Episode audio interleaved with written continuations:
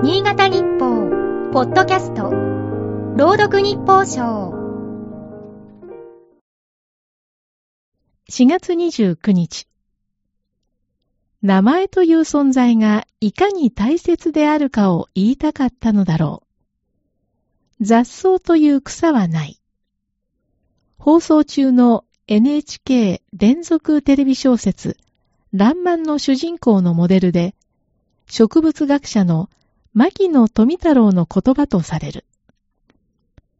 数多くの植物を命名し分類した牧野らしい物言いである。昭和天皇も同様の言葉を残したという。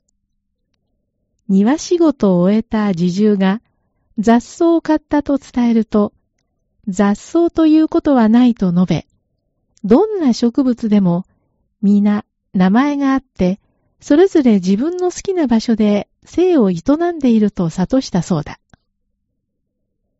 人にとっても名前はかけがえのない存在だろう。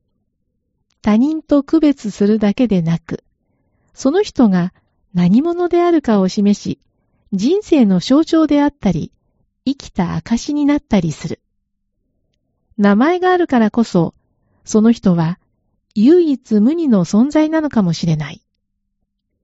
しかし昨今は、名前を堂々と名乗りにくい場面も少なくない。名前を知られたことで、他者から攻撃を受けることがある。働く人が着用する名札の扱いも見直す動きがあるという。国土交通省は、バスやタクシーの車内で義務付けている運転手の氏名掲示を廃止する。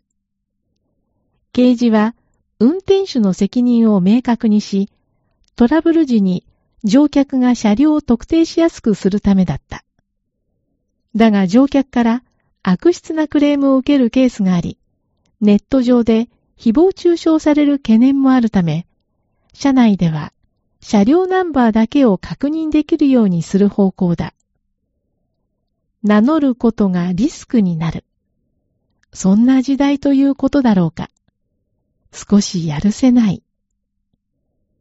今日の日報賞は、FM ピッカラの船崎幸子が朗読しました。